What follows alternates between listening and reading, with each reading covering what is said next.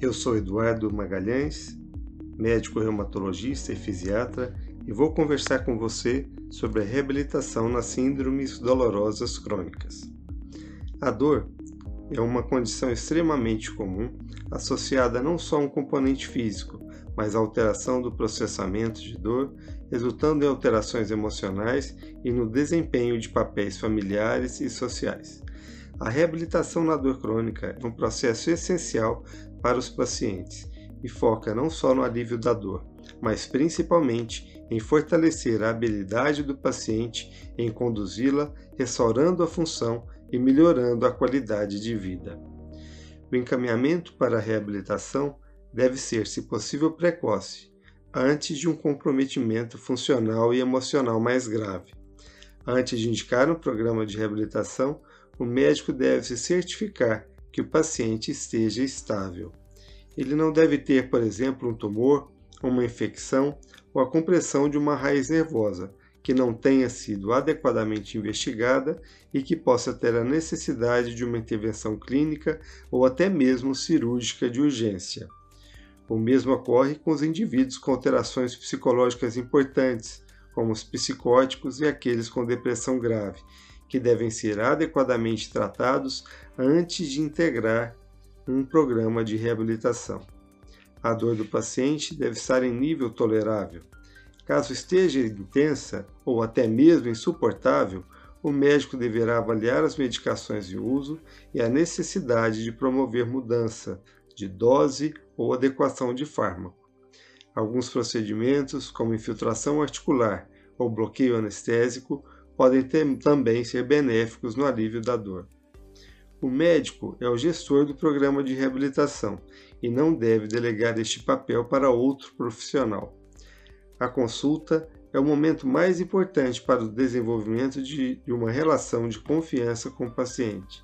Além da avaliação da história da dor, o médico investiga o impacto que ela tem apresentado nos aspectos físicos, psicológicos e sociais do paciente.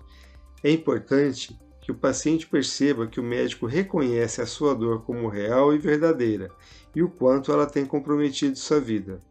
É muito importante conversar com o paciente.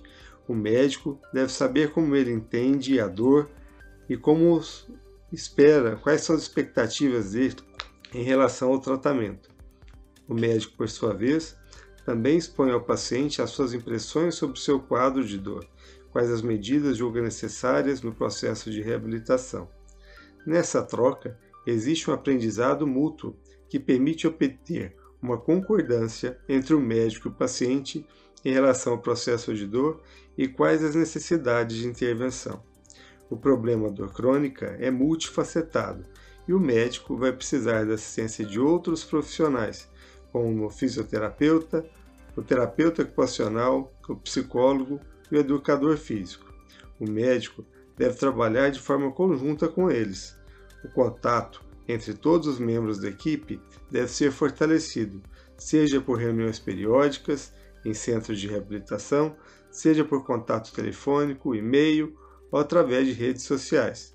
Os programas de reabilitação devem ter objetivos definidos, como, por exemplo, ganhar força e melhorar as reações à dor. Os objetivos devem estar de acordo com as possibilidades do paciente. O progresso deve ser gradual e atingível, evitando, assim, a sensação de fracasso. A cada passo dado, deve ter uma comemoração. A cada conquista, o paciente deve ser parabenizado. Tudo que ele aprende nas sessões terapêuticas deve utilizar em sua rotina diária, de forma a se tornar cada vez mais independente e melhorar a sua autoeficácia. No artigo, vamos conversar também sobre os exercícios físicos que constituem um dos pilares da reabilitação. Além dos exercícios, vamos comentar sobre os agentes físicos como calor superficial, ultrassom, o TENS, a acupuntura e as terapias manuais, que podem aliviar a dor e favorecer o processo de reabilitação. Por fim, vamos comentar também sobre as técnicas de terapia comportamental, que são estratégias que visam modificar e melhorar a forma pela qual o paciente reage e lida com a dor crônica. O assunto de reabilitação na dor crônica é bem interessante e faz parte da rotina do reumatologista. Se você se interessou, leia também o artigo. Muito obrigado pela atenção. RPR Vox, podcast da Revista Paulista de Reumatologia.